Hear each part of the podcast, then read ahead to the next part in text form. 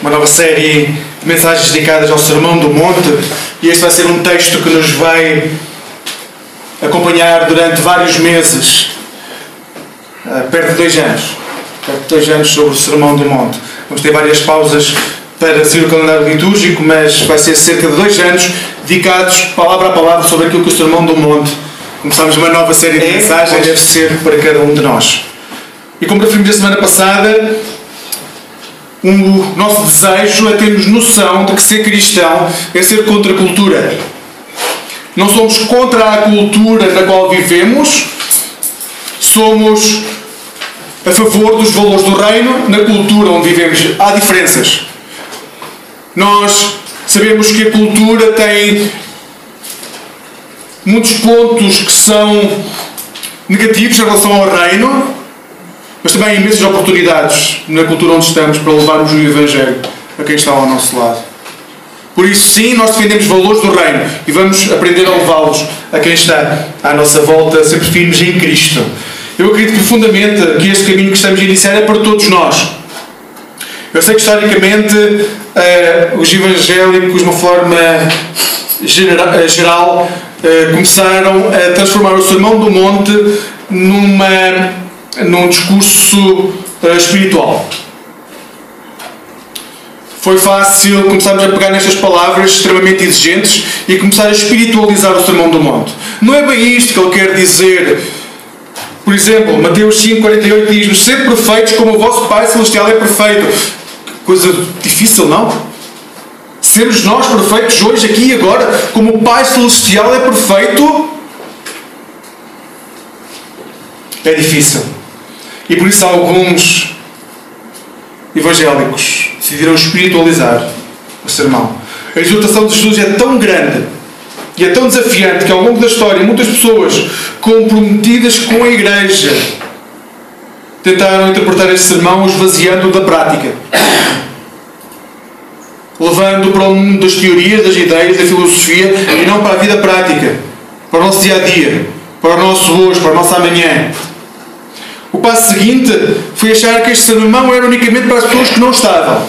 Depois de espiritualizar, grande parte da igreja começou a achar que este era um sermão espetacular para que quem não veio à igreja pudesse ouvir. E então as gerações mais antigas acharam que a geração Millennium, que nasceu depois de 1980, deviam ouvir isto de uma forma muito especial, principalmente os Baby Boomer, que nasceram entre 46 e 64, e a geração X, que foi até 79. Começaram, foram gerações que nasceram sobre os pilares da família, os pilares do trabalho, os pilares da igreja enquanto instituição. Estes eram pilares que fundavam a sua identidade. E ao olharem para a nova geração, a geração milênio, a geração uh, Z, começaram, Y, peço desculpa, começaram a colocar várias perguntas, porque o que firma as novas gerações não é o mesmo que firmavam as gerações anteriores. Houve vários estudos, eu vou só dar-vos alguns exemplos. Por exemplo, os millennial em Portugal, volto a dizer, foram, eh, são pessoas que nasceram de 1980 a 1996. 72% ainda vive com os pais. 92% porém têm acesso à internet e 94% usam computadores, sendo que 34, 33% não têm qualquer problema em fazer todas as compras que os pais faziam pessoalmente através da internet. Mas há mais. 55%.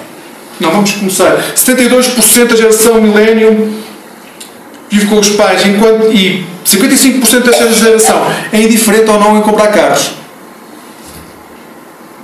Ou seja, mais de metade desta geração ter um carro ou não terem, se tiverem tudo bem, se não tiverem também não há grande problema. Mais 30% desta geração vê exatamente a mesma da mesma forma o compraram num casa. E 22% é totalmente indiferente isso acontecer.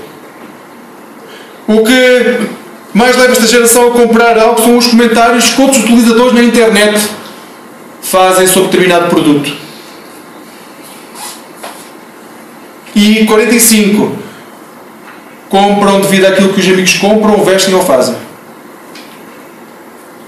Mais De acordo com o estudo da Deloitte, 66% dos millennials esperam deixar o emprego até 2020. O emprego que têm hoje, até 2020, 66% esperam deixá-lo. Mudar de emprego. Imaginem, as gerações antigas que firmavam a sua identidade no trabalho, na família, olham para as novas gerações e vêm dois terços da população a dizer que espera daqui a 3 ou 4 anos já estar no outro emprego porque não quer aquele emprego que tem. E o mesmo estudo diz que em 1990, uma portuguesa média casava com 23 anos, enquanto em 2015 essa média passou para os 31 anos. São gerações completamente diferentes. E se formos para dentro da igreja, então, são gerações que não estão nas igrejas, de forma geral. É um género de vida pouco compreensível para as gerações antigas. Com muitas mudanças, mudanças grandes demais. Que quem nasceu antes de 1979 tem muitas dificuldades em acompanhar. E nesse sentido, as gerações anteriores, especialmente as Baby Boomer e a geração X, considerou, considerou que a ausência da Igreja fosse devido a problemas espirituais.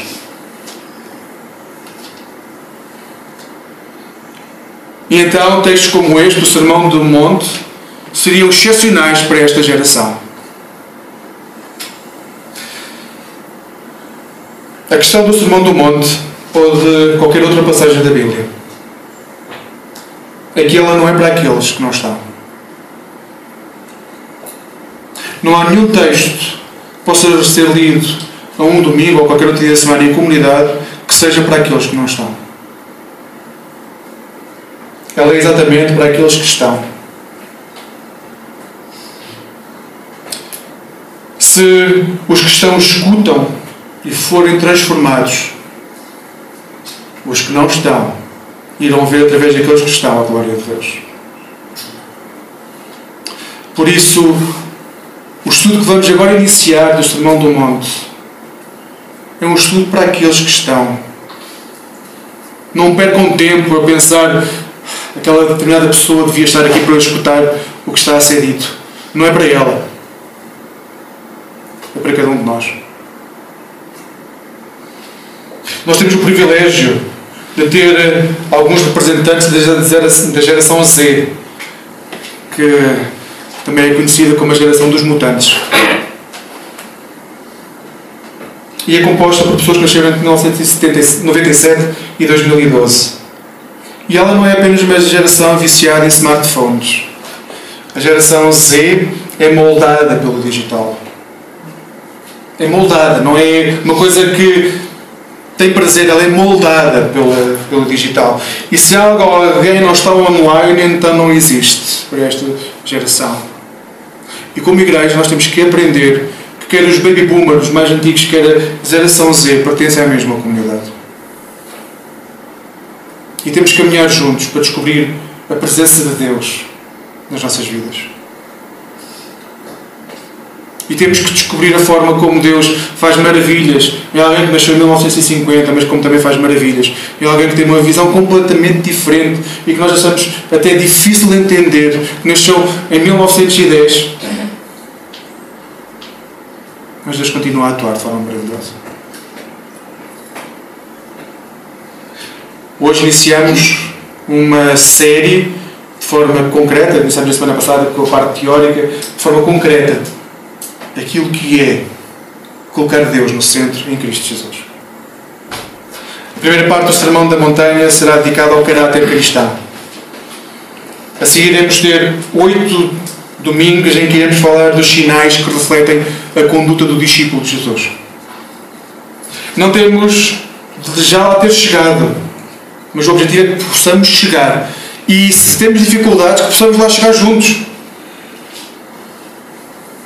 Atenção, quando olhamos para as bem-aventuranças, o objetivo não é aplicarmos uma delas na nossa vida e ficarmos contentes. O discípulo de Jesus é convidado a caminhar para poder aplicar as oito bem-aventuranças na sua vida. E algumas são mais difíceis para uns do que para outros. E é por isso que é importante a comunidade, porque vamos precisar, e digo-vos, se levarmos a sério esta série, nós vamos precisar uns dos outros, em alguns momentos, porque vai ser extremamente difícil. Por outro lado, apesar de ser difícil, nós vamos poder experimentar o amor de Deus. Em locais do nosso corpo e da nossa mente e das nossas áreas sociais, eh, laborais, que nós nem imaginaríamos que o amor de Deus poderia chegar.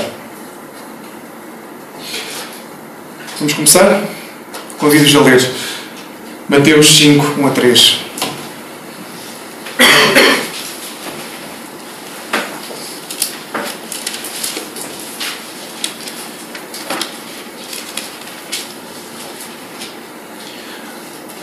Vendo Jesus as multidões, subiu a um monte e assentou-se. Aproximaram-se dele os seus discípulos e ele começou a ensiná-los, dizendo: Bem-aventurados os pobres de espírito, porque deles é o reino dos céus.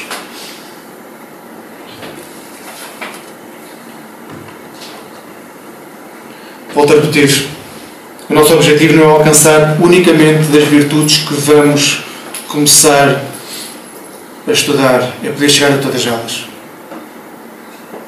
Lutero, ao falar sobre o Sermão do Monte, nos seus comentários, ele introduz a série que fez aos comentários no século XVI. Ele escreveu uh, sermões sobre o Evangelho do o Sermão do Monte e ele introduz esse texto já naquela altura, já há 500 anos. Ele dizia nos dias de hoje, é tão normal que todos tenham as palavras de Jesus num livro, que podem ler diariamente, que ninguém pensa o quão especial, quão é especial ou precioso. Nós estamos a falar há 500 anos atrás, onde talvez 90% ou mais da população não sabia sequer ler. E já Lutero tinha esta preocupação. Inclusivamente chegamos a saciar-nos como se as palavras do livro tenham sido escritas por algum sapateiro em vez de serem escritas pela majestade dos céus. Já dissemos várias vezes. Às vezes lemos a Bíblia como se fosse um romance, como se fosse um livro de reflexão que nós temos na cabeceira e vamos escrevendo. E esquecemos que ele foi ordenado por Deus. Já no século XVI, os crentes estavam tão familiarizados com o texto bíblico que o domesticavam. E o domesticavam tanto que Lutero teve a necessidade, este pai da reforma protestante, ele teve a necessidade de chamar a atenção que quando lemos a Bíblia não estamos a ler um escrito de reflexão ou de autoajuda. Nós estamos a ler a vontade de Deus para as nossas vidas. E se estamos a ler a vontade de Deus para as nossas vidas, nós temos que levar a sério o que a Bíblia diz. Não é uma opinião que nós encontramos quando lemos a Bíblia. Não é uma sugestão. É a palavra de Deus. E se não nos arrepiamos quando lemos a palavra de Deus,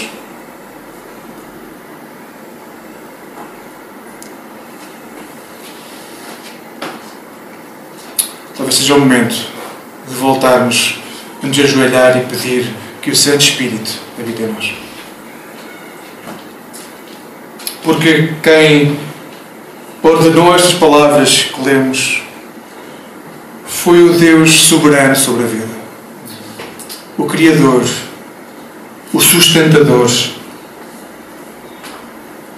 Eu não sei o que é que Deus vai dizer hoje a cada um de vós. Agora, o que eu sei é que ele diz que bem-aventurados são os pobres de espírito. E isto é a palavra de Deus. Como é que isso vai refletir ao longo da tarde e tu vais transformar isso na tua vida? Não sei. Agora, a palavra de Deus é bem-aventurados os pobres de espírito. Há quem traduza também esta palavra, depende das traduções, por felizes. Felizes são os que são humildes de espírito ou pobres de espírito.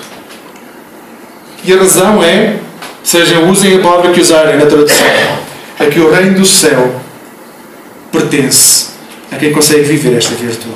Ouçam, é um presente tremendo. O que Jesus está a dizer é: se nós fomos pobres de espírito, sabem o que é que é uma oferta que Ele tem para nós? De mão beijada. É o reino dos céus.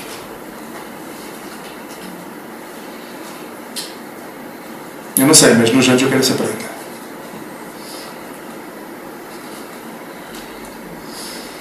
Agora, cada virtude ou qualidade que encontramos no Sermão do Monte é acompanhada por uma palavra, bem-aventurados. E há pouco estava a dizer que as traduções são diferentes. E convém iniciarmos todo este, este caminho dizer que a tradução não é meramente uma questão de linguagem. Tudo o que encontramos na Bíblia é teologia.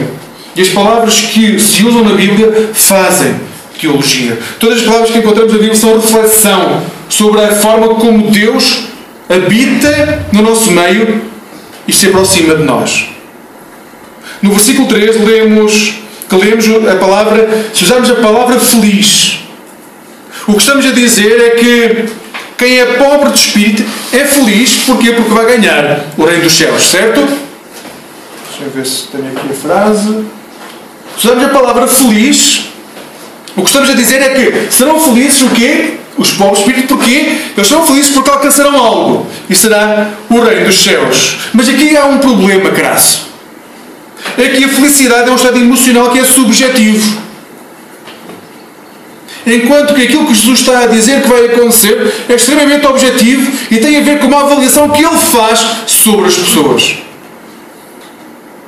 O mais normal é que quem escolha viver esta vida que Jesus começa a ensinar neste momento no Sermão do Monte passe por momentos de tribulação e de provações. E não estou a ver na Bíblia forma de defender que o que Jesus está a dizer é, mesmo que esteja a passar pela maior das tribulações, continua a sorrir.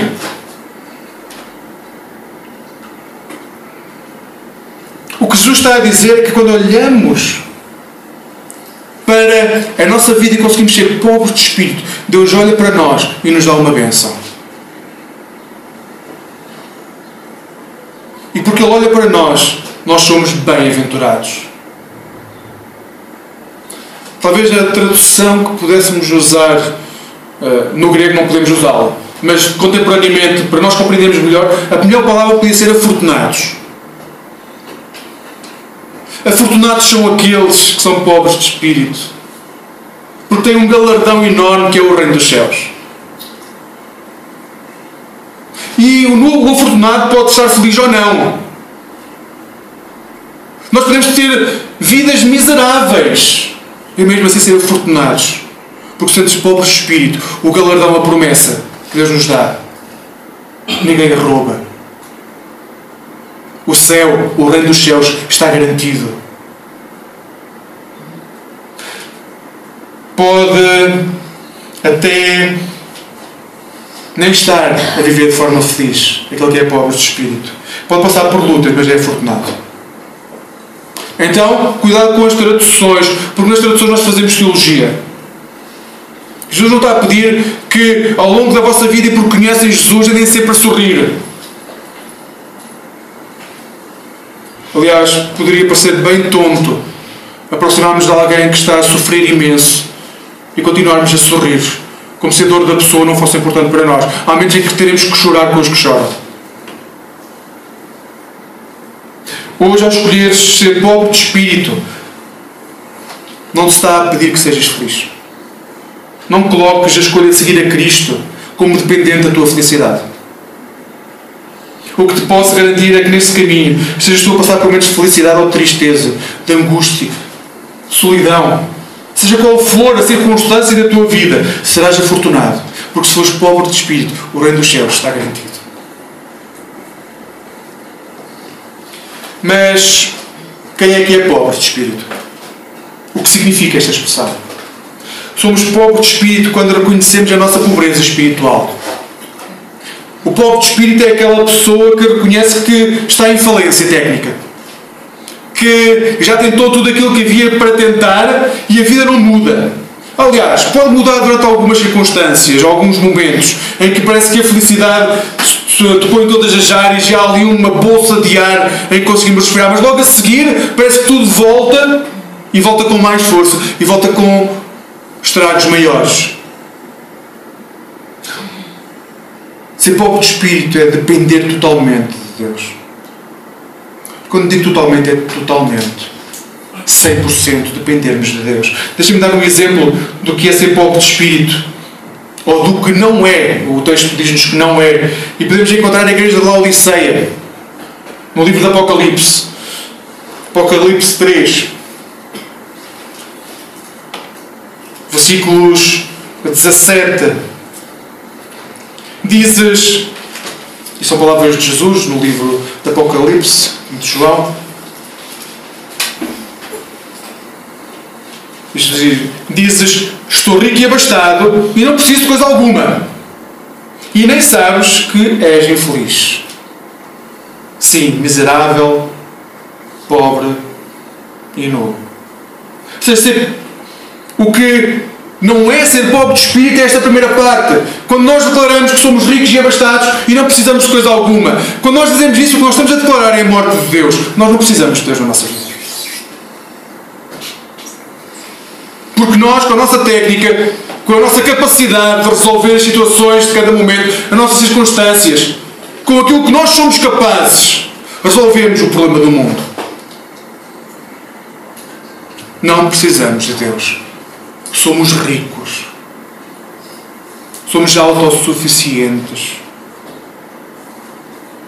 Esta era uma igreja que estava completamente satisfeita com aquilo que tinha construído. Imagino uma mega igreja dos nossos dias, com todas as vertentes daquilo que era uma igreja que para fora era uma igreja atraente, com dons, com méritos, com tudo aquilo que nós podíamos colocar no site oficial e dizer: vem que nós temos tudo.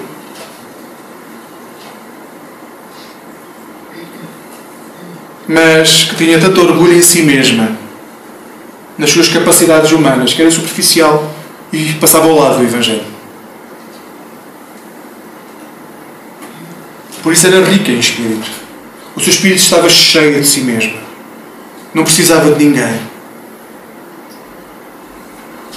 Orgulhosamente só. Ao ponto de Jesus lhe advertir: Conheça as tuas obras,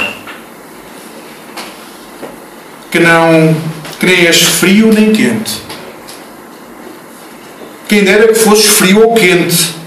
Assim, porque és morno e nem és quente nem frio, estou a ponto de vomitar-te da minha boca. Não deve haver coisa pior do que alguém ser discípulo de Jesus. Olhar para Deus como Pai amoroso. Olhar para o Pai Celestial como o Pai que dá segurança e identidade. E ouvir Jesus Cristo a dizer que se não mudarmos, escusamos de tentar querer ser discípulos de Jesus porque vamos ser vomitados. Acho que não deve haver coisa pior do que chegar ao pé de Jesus e Jesus dizer: Não se aproveita nada.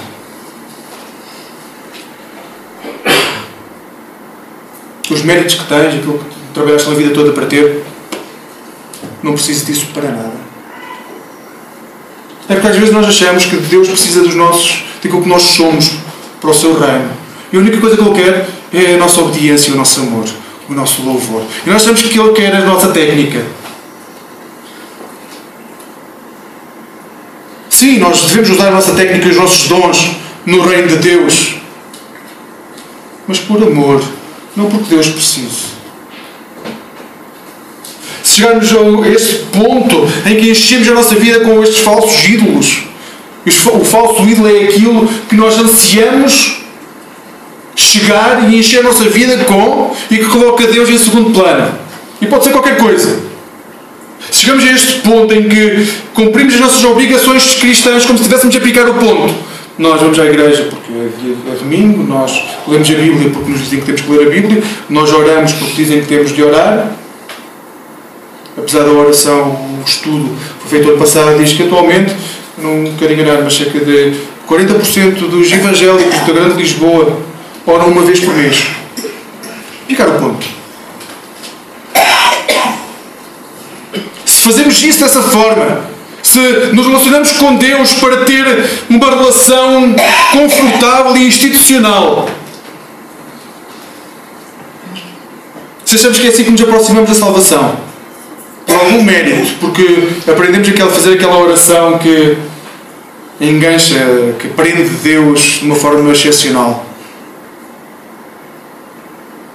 Então, deve ser trágico nós ouvimos estas palavras à igreja de Laodiceia. Se não és frio nem morno, eu irei vomitar-te a minha boca. João Calvino já nos recordava no século XVI Só aquele que em si mesmo é reduzido a nada e repousa na misericórdia de Deus e é pobre em espírito. Ou seja, só aquele que olha para si mesmo e reconhece que não é nada diante de Deus, que Deus não precisa de nós para fazer o que quer que seja, porque bastava estalar os dedos ou voltar a inundar a terra e voltar a fazer uma criação perfeita onde não houvesse uma maçã no jardim. Não era uma maçã, não era uma maçã. Deus não precisa de nós para fazer o seu trabalho. Ele quer que nós façamos o trabalho por amor. E se nós reconhecemos que não há nada em nós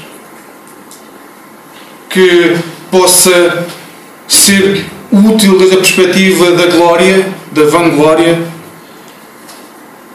então ainda não chegámos lá. Ouçam ser pobre espírito não tem nada a ver com o facto de termos casa, de termos carro, propriedades. Não tem nada a ver com isso. Mas tem a ver com a forma como usamos tudo aquilo que temos. Se tudo o que temos não está ao serviço de Cristo, então não estamos a saber depender totalmente de Deus, porque continuamos a achar que é aquilo que temos que vai dar identidade, que vai fazer com que sejamos reconhecidos, que nos vai dar estatuto, que nos vai dar segurança. Nada do que possam comprar ou ter alguma vez vai fazer com que se sintam plenamente amados. Porque se é isso que vos faz ser plenamente amados, então tenho que vos dizer que aquilo que as pessoas amam é aquilo que têm, não vocês. Mas se dependerem totalmente de Deus, se colocarmos tudo na dependência de Deus, do Deus do céu e da terra, de tudo aquilo que existe, então vamos começar a ser inundados por um imenso amor que nasce, que brota de Deus em Cristo Jesus. Como chegar lá? Como podemos depender nós totalmente de Deus? Mais à frente no Evangelho de João, desculpa, no Evangelho de Mateus, o Evangelho de Mateus fala muito sobre o reino dos céus. E mais à frente, em Mateus, no capítulo 18, Jesus, os discípulos chegam ao pé de Jesus e perguntam-lhe quem é que vai ser o maior no reino dos céus. Quem vai ser o maior? Quando nós lá chegarmos, quem vai ser o maior no reino dos céus? Vejam a resposta de Jesus. Deixem-me ler só os versículos que estão para trás.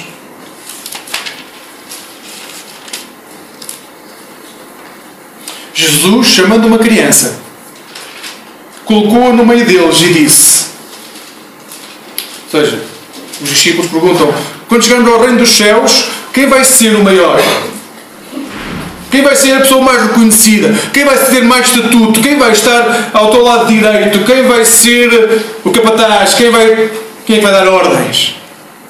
E Jesus chama uma criança e diz: em verdade vos digo que, se não vos converterdes e não vos tornares como crianças, de modo algum entrareis no reino dos céus. Portanto, aquele que se humilhar como esta criança, esse é o maior no reino dos céus.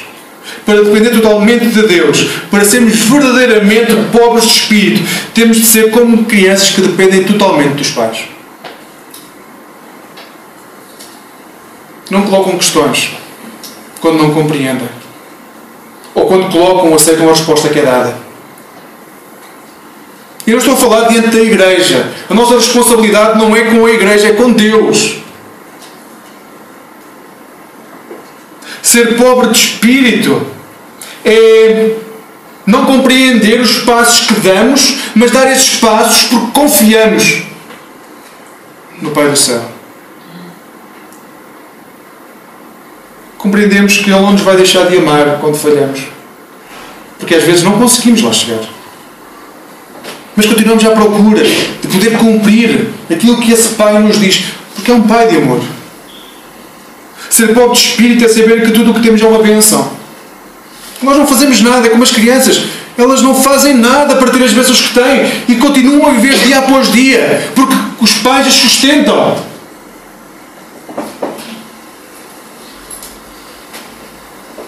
Tivéssemos menos, seríamos igualmente abençoados. Porque, quer na fartura, quer na falta, o que somos é determinado sempre pela filiação que temos ao Pai.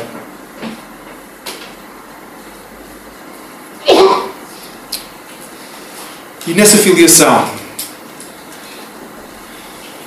é-nos dado o reino dos céus. Nós somos estes que dependem totalmente de Deus, ou temos que chegar a ser estes que dependem totalmente de Deus. Uma vez mais, não há como espiritualizar o Sermão do Monte. Se espiritualizarmos, continuamos a achar que é uma excelente filosofia de vida, mas na teoria. Nós temos que colocar em prática o Sermão do Monte. Somente estes que dependem totalmente de Deus, que sabem que são pecadores, que somos falhos, que vamos tentar, mas vamos falhar, vamos cair. Dependemos totalmente da misericórdia de Deus, dependemos totalmente do amor de Deus. Só nós somos filhos que sabemos que, por muita asneira que façamos, o Pai nos vai levantar, nos vai dar um abraço e vai dizer: voltei a tentar. E mais uma vez, uh, temos que recordar aquilo que temos dito ao longo do, uh, da escola dominical: é que uh, a forma como nós vemos Deus como Pai não tem por base a forma como nós vemos os nossos pais biológicos. Tem a ver com a forma como Jesus vê o seu Pai Celestial. Porque é essa relação de Deus Pai com Deus Filho que deve moldar as nossas relações de paternidade e de maternidade e não ao contrário. Nós não queremos fazer Deus à nossa imagem e semelhança. Nós queremos ser imagem e semelhança de Deus. Por isso, a nossa vida hoje, a nossa dependência de Deus deve ser total, como foi total a dependência de Jesus para com Deus. Confiou plenamente até à morte. Porque somente estes que dependem totalmente de Deus recebem o reino dos céus. Porque o reino de Deus é tão imerecido como é gratuito. Não há nada que possam fazer para conquistar o reino de Deus. Ele é dado a todos aqueles que são pobres de espírito. É um dom, um presente de Deus para os seus filhos. O reino é concedido ao pobre de espírito, não ao soberbo que se declara autossuficiente e assim declara a morte de Deus. É concedido ao frágil, não ao poderoso que controla tudo o que está à sua volta. É concedido às crianças e não àqueles que decidem pela violência conquistar o que quer que seja. Os fariseus eram ricos em sabedoria. Os fariseus eram ricos naquilo que era o seu conhecimento, mas também eram ricos forma financeira. Os lotas eram ricos porque pegavam em armas e lutavam contra o império invasor. Essas pessoas eram tão ricas que nunca se sentaram na mesa com Jesus. Jesus sentava-se com os publicanos que ninguém gostava. Jesus sentava-se com as prostitutas que eram usadas como carne para canhão. Mas que reconheciam a sua falência enquanto seres humanos. Que dependiam totalmente de Deus para poder ter uma vida digna o refúgio da sociedade, foi amada por Deus até ao limite em Cristo Jesus. O resto da sociedade, aquilo que ninguém considera como sendo útil para o que quer que seja, esses foram amados por Jesus até ao limite. E hoje Deus não nos de igual modo em Cristo Jesus. Até ao limite. Até ao nosso limite de dignidade ou de falta dela. Deus ama-nos. Mas temos de aprender a depender totalmente do Pai. Porque se não aprendermos a depender totalmente do Pai, nós vamos estar a enganar-nos a nós próprios. Vamos ser como a igreja de Laodiceia. Vai continuar a achar que é pelos méritos que nós temos, por aquilo que conquistamos, que estamos, vamos abrir a porta para o céu. E não há nada que nós possamos fazer que abra a porta para o céu. Só tem a fechadura de um lado e é do lado em que nós não estamos. O que temos, tudo o que temos é de Deus. Os nossos filhos pertencem a Deus. São de Deus. Nós somos emprestados. As nossas posses, as nossas casas, são de Deus. São um dom que Ele nos dá para que nós possamos servi-lo. A roupa que nós temos é de Deus. E nós temos que tirar a espiritualidade do que estamos a dizer. Nós temos que acreditar naquilo que estamos a dizer. Nós temos que aprender a depender totalmente de Deus. porque o reino dos céus pertence a quem depende totalmente de Deus. Assim, nesta semana, para podermos aplicar algo que estamos a dizer, e a partir de agora, a semana passada, tiveram um desafio que foi ler o Sermão do Monte todo, para poderem começar a compreender a exigência do Sermão do Monte. A semana passada, se acham que foi complicado, vamos começar a explorar um bocadinho mais aquilo que é a nossa relação com Deus. Não comecem a acumular, porque se vão deixar para daqui a seis meses fazer tudo aquilo que vai sendo exortado, vai ser muito mais complicado. Mas vamos tentar aplicar sempre alguma coisa daquilo que são as mensagens semanais. Esta semana, o meu convite é que possam abdicar de algo que gostam. Mas abdicar mesmo. E não é abdicar do telemóvel para depois comprar um melhor e ficarem a ganhar com isso. Durante a semana, encham dois ou três sacos. Também não é lixo, o lixo mandem fora. Não é também limpeza de primavera, em que notam, afinal havia aqui coisas interessantes que podemos dar. Não, não, não. Escolham coisas com significado para vocês e desprendam-se.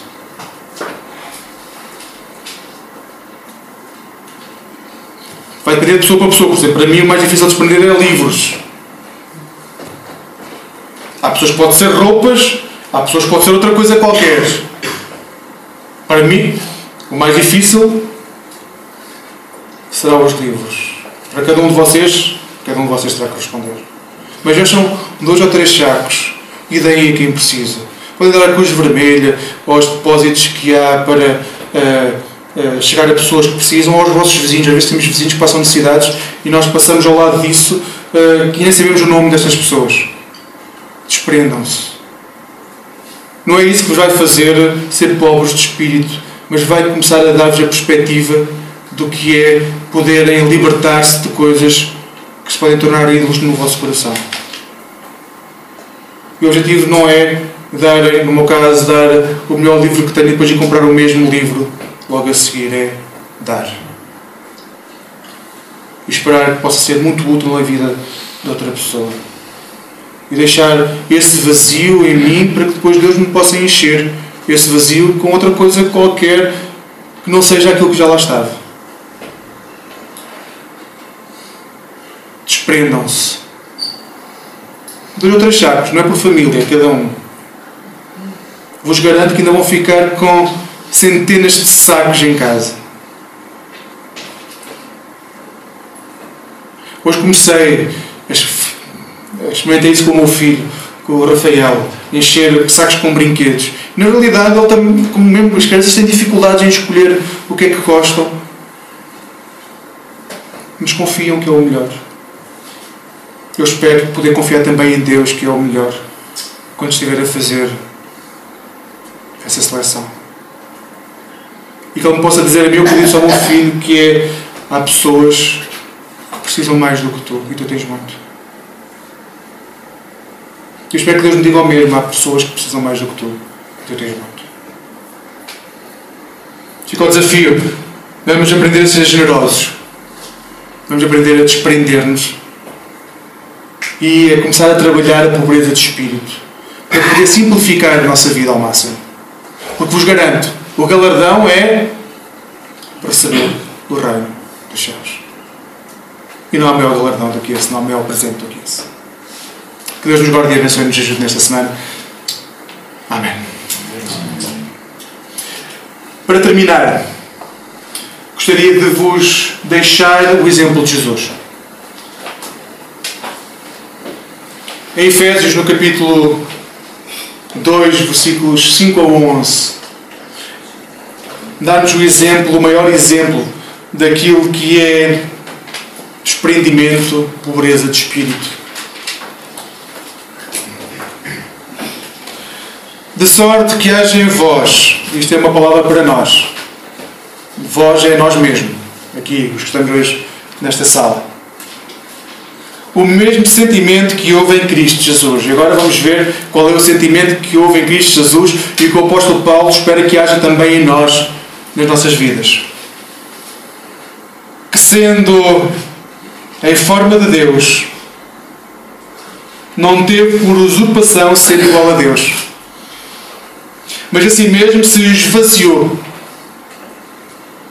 tomando a forma de servo, fazendo-se semelhante aos homens, e achado na forma de homem, humilhou-se a si mesmo, sendo obediente até à morte a morte de cruz. Pelo que Deus lhe exaltou soberanamente e lhe deu um nome que é sobre todo o nome, para que ao nome de Jesus se dobre todo o joelho, dos que estão nos céus, na terra e debaixo da terra. E toda a língua confesse que Cristo Jesus é Senhor, para a glória de Deus Pai. Quando assumimos a pobreza de espírito, não só vamos ter a certeza que o reino de, dos céus é uma garantia, como todo o joelho se irá dobrar nos céus, na terra e debaixo da terra, e toda a língua irá confessar que Jesus Cristo é o Senhor, para a glória do Pai. Vamos ficar de pé, vamos orar.